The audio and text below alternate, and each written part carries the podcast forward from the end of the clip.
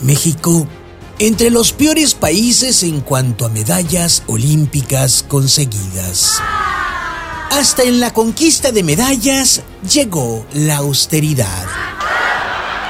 México, lugar 84 con 4 de bronce, muy por debajo de países tronados como Cuba, como Venezuela, como Jamaica, incluso por debajo de República Dominicana, quienes sí conquistaron oro y los que no, sí conquistaron plata.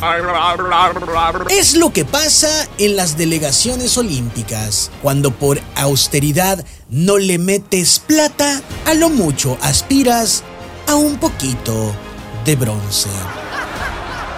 Tan así de con las patas se ha manejado el deporte en México que a Juan Gabriel, el Guaguel Castro, le quitaron porque de este y porque sí la selección mexicana de béisbol tras calificarla a Juegos Olímpicos y se la dieron a Benjamín Gil, quien confundió a la selección nacional con los borrachales tomateros de Culiacán y a los Juegos Olímpicos con la Serie del Caribe.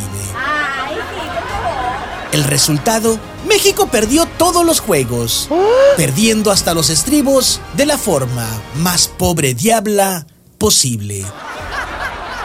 De todo esto, pues, la culpa la tienen los atletas de escritorio. Esos atletas, medalla de oro en la tranza. Atletas, medalla de oro en manoteo de centavos. Atletas, medalla de bronce en regateo de recursos atletas medalla de oro en la miseria. Ay, pobrecito.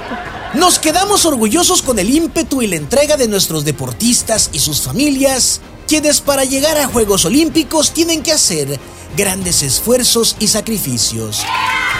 Porque sin eso, ni la CONADE ni ningún otro organismo deportivo en México jamás encontrarán una mano que les ayude pues las organizaciones del deporte nacional solo tienen manos para dos cosas, para rasguñar los recursos y para después rasgarse las vestiduras.